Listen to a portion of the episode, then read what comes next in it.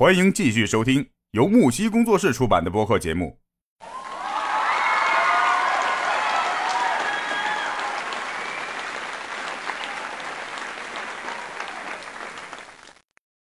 哎，我们有没有在场的这个小伙伴，尤其是女性朋友，可以上来分享一下嘛？因为站在女性的角度的话，看问题比我们永远站在男性的角度看问题要更透彻一些嘛。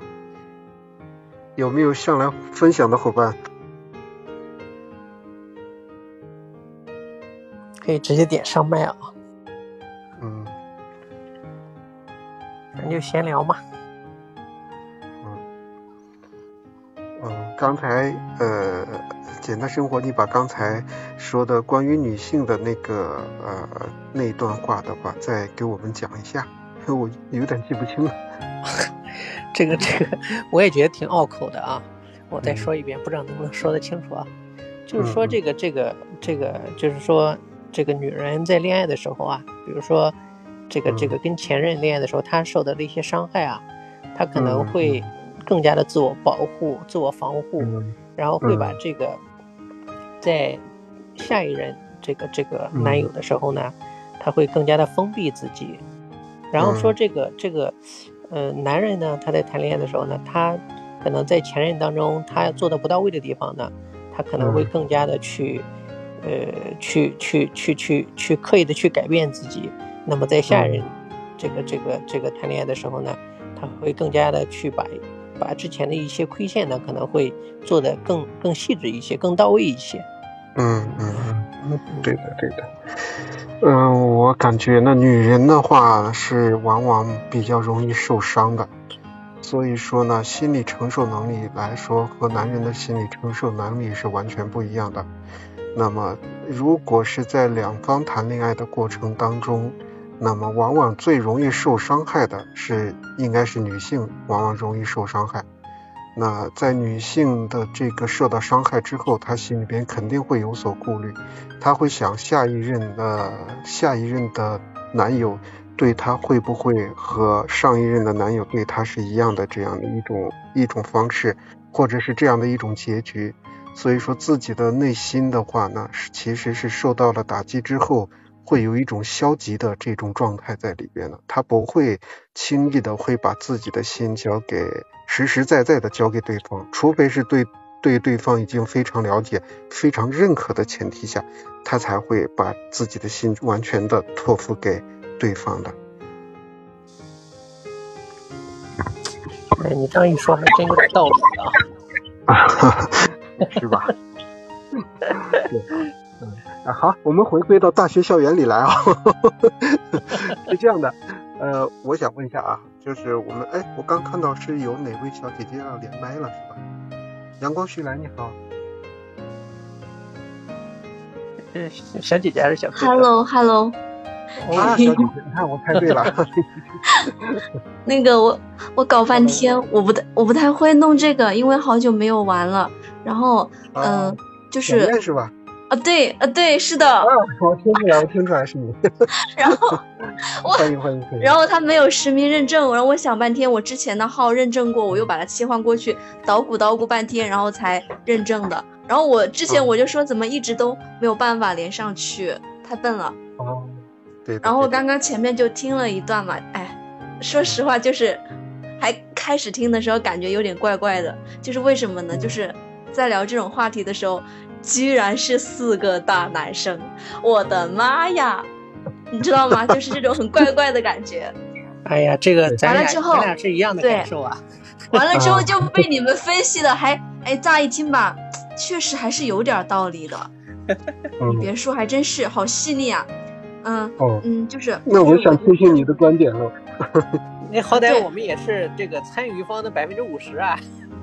对，然后我，然后我刚刚听了一段之后，我就很想分享一下，就是可能还有一种情况，就是什么呢？就是刚刚，嗯嗯，是，呃，小西先生是吧？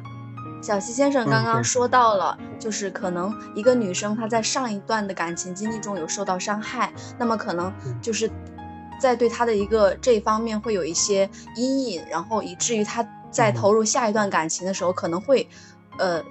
比较的自我保护过重，或者会有这种感情的防御机制，然后就是在心里面会竖起这种比较牢固的这个墙嘛，很难去呃就是去攻破这样子的，对吧？然后其实我觉得可能并不仅仅是。局限于在他的可能上一段或者某一段感情中受过伤，还有一种，他可能是，呃，这种这这个女孩子呢，她周围有一些人，周围有一些人，就是跟他关系很好的一些人，可能他们的一个感情的，就是经历不是很好，然后呢，这个女孩子她是作为一个被倾诉的对象，已经听了周边很多很多这种。哦，这种声音了，对。这种负面的，然后以至于她又是一个很敏感的人，她对于这一块就已经自己有一种自我保护的心理了，嗯，就会怕自己，就怕自己也会遇到这种情况，对对，对他不太敢去投入，也不太敢去接受，对对，哎，还真是这个这个这个女女生的观点跟男生的关注点确实还不一样，对对对对。你看我他这样一说，他这样一说，我突然我突然想到想到可能会有这样的一种方式，就是什么嘞？就是有时候男生跟女生相处啊，有时候可能觉得哎，大家可能感觉都还不错，但是为什么就是想要进一步的时候，或者说确定关系的时候，呃，为什么这个这个女生老是不能下定决心啊，或者说一直比较犹豫啊，比较纠结啊？这个到底出现在哪里？这个这个男生呢，就就感觉想不通。而且就就感觉怎么怎么这么扭捏，然后呢又不理解，这个确实是是是这个问题。嗯，对他其实这个男生在每一次可能在想尝试着试探着想把这个关系进一步发展的时候，不管是牵手拥抱还是接吻还是更深一步的交流的时候，这个女孩子她其实心里是在怎么说呢？就是说她其实是在天人交战的，就是。很多时候，他一方面他其实可能觉得这个男孩子也不错，也想进一步发展；另外一方面的话呢，他心里就是说也会想到来自于身边一些很好的一些朋友、亲戚曾经对他倾诉过的一些他们在感情中的受过挫折和伤害的一些经历，然后让他又对这方面又有一点警醒，他就会纠结：我到底是应该听从自己的内心，呃。跟这个男孩子更进一步呢，还是说我还是要做好一个保护自己，再观察观察，就是会有这样子的一个很纠结的情况。对对对，是的，是的。你这样一说，其实我也想，我也想起来啊，就之前的时候呢，跟这个这个这个女性朋友也交流过，就是有时候这个就是作为这种呃聊天的形式，有时候也会说到，就是说有时候她跟男生相处的时候呢。他也说到这个问题，就是说感觉好像还行，但是呢，他老是不能确定这个男孩到底是不是真的想就是建立一种稳定的关系，还是说只是想纯粹的为了为了某些目的，然后才去做做某些动作，所以就对这个目的性不是很确定，所以说会犹豫会纠结。对，就是在谈恋爱的过程当中的话，发现。就是发觉对方谈恋爱的目的，这个其实也是很关键的一点，对吧？呃，据一般常见的情况的话呢，大概就是有四个方面的目的。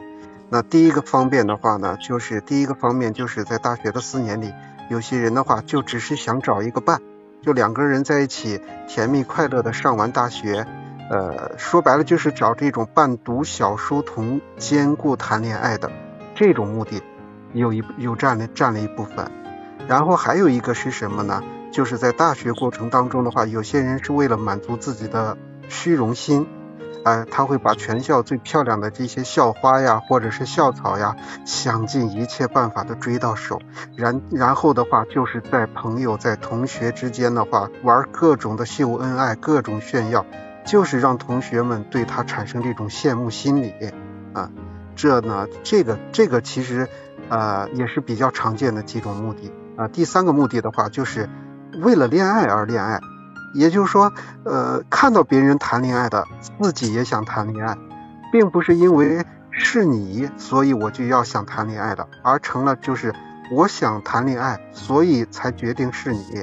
就两个人谈恋爱的目的，其实都是，呃，也不是有非常清晰的目的的，只是看到别人谈了恋爱，自己觉得也也该谈个恋爱了。那再下来第四种的话，其实就是两个人的真正的这种相互吸引、惺惺相惜的这种恋爱了。那基本上在大学的话，这种四种目的嘛，都是比较常见的。所以说，一定要了解的就是对方谈恋爱的目的到底是什么。王笑，啊，可以分享一下你的故事吗？可以分享。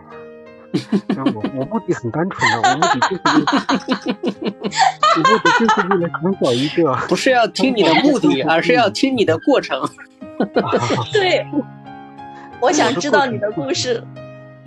我的故事就是，啊呀，匆匆那年嘛，时间太匆匆了。匆匆那年估计才刚十五，是吧？啊，对。其实当时的话，我在学校里边的话呢，就是谈恋爱的时候，也是因为呃大家在一起相互的有这种吸引力嘛，相互都有好感，然后聊的话题也比较投机。所以说，在谈谈话的时间久了，然后相互也会了解对方的性格，然后嗯，然后就在一起相处过一段时间嘛。嗯，其实，在那个时候的话，你想，我们不会说是因为生活呀，为了这个生活的压力呀，去操各种心的。那个时候在大学里，你说还除了上学还能干什么？其实作为一个学生的身份去谈恋爱，我觉得才是最轻松的，知道吧？嗯。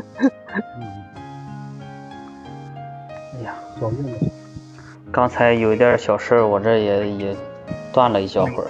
不过我后来又听了听，确实他讲的特别好，包括阳光徐来。哎，徐来是谁？是小妖吗？哦，徐来是我同事，是我邀请他来的。哦哦，是你你你同事啊？呃，我觉得刚才说的也特别特别特别的到位，我觉得特别好，真的是。嗯。但是刚才那个青衣说的说的那个啥，那个，嗯，你说我突然有考虑到一个点啊，我就是我们大部分啊，可能都是觉得两个人在一起相互有好感或者相互吸引的这么一个情况下，然后再去呃发展成恋情恋人的这么一个感觉，这么这么一个这么做这样的一个发展啊，呃有没有谁经历过那种就是比如说追了好长时间？然后在不经意间，然后又答应另外一个人的这么一段这样的情感，有没有？有没有感受过？包括那个呃阳光徐来小伙伴，估计肯定也有男生去追你了。然后就是你当时你这种心理啊，或者一些想法，包括你们女生在交流的这个过程中，有没有一些类似这种情况，会有一些变化什么之类的？你是说我吗？啊，对啊。我记得好像我之前的恋爱就是都没有说被追很久，然后再去答应的。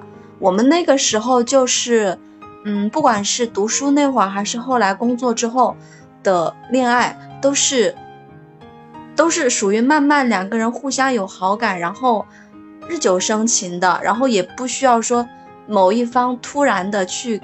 表白呀，或者做一些，嗯，比较特刻意的，就是两个人就是慢慢水到渠成了，就就是这样的，互相慢慢吸引的，就是会有这种感觉，就是，其实人家说谈恋爱的时候，什么男生女生都没有什么理智，就是说都智商是为零，其实我觉得也，这个这个 这个命题是不准的啊，说实话，因为有时候其实，在谈的时候，其实反而有时候这个。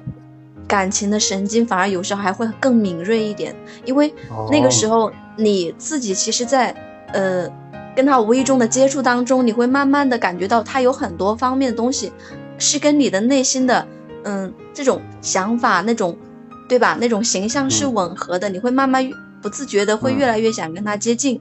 那么对方的话，他其实能够感受到你的这种接近和你这种呃对。明里暗里的这种好感，那么他可能会，他觉得如果对你有意思的话，他也会去各方面去给你释放很多他自己认为有的魅力。他就是慢慢这样一步一步来的，就是好比说有一个女孩子她在追你，这个时候两个女孩子在追你，一个女孩子呢是你觉得嗯是你的那种就是有好感的对象，那么的话你在跟她接触相处的过程中，你会刻意的或者不自觉的，就是让自己多展现一些你这种男性魅力的一方面，在他。面前去展现，然后反观另外一个女孩子追你，她可能她不是你比较心仪的那种对象，对不对？然后的话，然后你也能感觉到她可能对你有那种好感，然后这个时候其实，然后你那个时候其实就没有必要，就是你自己不会想去做一些刻意的一些好感的一些话话一些语言或者行为动作去让他有一种误会你对他有好感的这些，对对对，表示你会可能会做的那种很平淡。然后的话，到某一步你会自己把它给打住，就是点到为止，明白吗？其实你心里明白的，点到为止，让对方就是知难而退，就是男生女生都是这个样子的，只有说，就是就是互相试探、互相博弈的一个过程，就就是就是那种很心理的、很微妙的，你知道吗？你感觉到哎，对方是你符合你这个内心的，你想进一步了解他、深挖他，你才会慢慢慢慢的从很多方面的去。抛出一些话题也好，然后的话制造一些相处的机会也好，就是怎么样都行。然后的话呢，你看看他愿不愿意接你这个梗，愿不愿意说，呃，愿意去给你怎么样，对不对？这个时候如果你觉得他愿意的话，哎，那就差不多了。那么他也是有这个意思的，就一切慢慢慢慢发展，就水到渠成了。如果他不愿意的话，你能感觉到他慢慢的一个冷淡，一个呃，就是一个退。往后面退的一个动作，或者说一个行为表达啊，你就知道啊，这个人可能对你没有那个意思，啊，那你就知道你后面你就该怎么跟他保持相处，可能就不会有这么热情了，是这样子的，对。哦，哎，其实你说的这个确实也是啊，就是我感觉就是在相对成熟一点的这个情感里边，确实是这样的啊，就是它是逐步升温，逐步去。嗯，能能去达到这么一个，算是一个阶段吧，然后再去往下这边走，呃，就是我觉得我也是近几年啊，近近几年才才有这样的一些感觉，我觉得嗯，就是才相对来说比较成熟一点。我觉得作为男人来说，相对来说比较成熟一点。最开始的时候，嗯，就比较怎么说呢，应该算是直男啊。特别直，特别什么的那么一种男生，然后确实，对，确实在经历了这种感情，或者像可能女生就本身阳光徐来就是，你，作为女生吧，她她考虑的问题确实不一样。但是我觉得我是，就是男生成长了之后才能达到这样的一种高度，或者是这么一个阶段啊，他要不然他不理解不了，所以。哎，所以在大学里面还是要多经历啊，包括，包括我记得之前有有有有一份报告什么也是也是显示啊，就是，嗯，其实对男人来说，对于男人来说，多经历恋爱的挫折，呃，是对男人来说成长啊，包括各方面是有比较好的一个锻炼的，还是，嗯嗯嗯嗯，所以我觉得。听徐来，呃，那个阳光徐来说的这几个观点，我都觉得真的是非常好，非常好。嗯，这不是有句话说女人是男人的学校吗？哎，这个话很有意思啊。啊，你没听过？啊不，我是说这个理论倒是很有意思的。呃，我觉得有道理，但是这种说法倒是很有很有趣儿。我听过一句话是。女人是男人的第二根肋骨，我不知道这句话出自哪里，但是，嗯，就是不是是这个是亚当夏娃的故事呀？哦，对吧？他是不是他的意思是不是说，就是我理解的，是不是就是那个？因为人就是也不是说没有肋骨就怎嗯，就是少了一根肋骨就怎么样？但是可能这一根肋骨对于对于他们来说很重要。可能在的时候，在的时候可能不觉得怎么样，可能就是一旦失去了，就感觉哪儿哪儿都不好了，是这个意思吗？就很重要的。哦，这么说的话，我突然有所悟，那就是说，如果有这根肋骨的话，这个人就是有骨气的；如果没有这根肋骨的话，这个人就是没有骨气的。我能这样理解吗？这个其实最早啊，它是一个神话故事来的。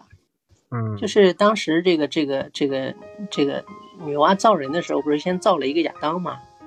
嗯，造了一个亚当呢，完了之后，这个刚开始的时候，他很高兴，很稀奇对这个世界，然后呢，这个这个也也很愉悦。结果一段时间之后呢，就他发现只有自己一个人，就比较闷闷不乐嘛，因为没有其他人跟他一起作伴嘛。后来呢，他就整天的不高兴，整天不高兴。后来怎么办呢？后来说。这个这个这个，就从他身上把这个肋骨抽了一根，然后又造了一个女人出来，然后这样的话，两个人就就不就不那么寂寞了嘛。结果后来两个人这个这个不就结合了嘛？是是是是这样的一个神话故事过来的。对，这是这是一个神话典故。哦，原来是这个样子，可能我们是过度解读了。那可能有有可能有别的演绎方式，我我我没 get 到。那那那就是说，是怕他寂寞，对不对？为什么是要用他的肋骨造呢？其实我觉得这个地方，如果深挖的话，会有含义。他为什么不再另外造一个？必须要从亚当的那个，就是拿他的肋骨来造呢？肋骨其实怎么说呢？骨肉分离，我们知道那种骨肉分离那种场面是很痛的，对不对？对。血中骨，肉中肉，所以说其实这个东西其实是一样的，他从他身里身体里面去剥离一部分这个血肉。出来去造一个，其实就是说明了这两个人，男人跟女人，其实就是说，就就应该是是需要，就是很就是两两个人嘛搭配就是很重要的。他们不是说呃天生就是各不相干的两个类型的人，而是说他们本身就是一体的。对，是是可以这样理解嘛？然后如果说失去了另外一方的话，就是这个人是不完整的，是这样子吗？嗯，对。是的，你这个解读确实更加的这个精准，更加精准。对对对，嗯，是的，多么痛的领悟啊！我我感觉，我感觉咱们这聊天开始已经上升到哲学了，还有神话了。对，马上就到神学了。哲学的尽头是神学嘛？嗯，对。节目告一段落，精彩继续。喜欢请订阅、评论、转发。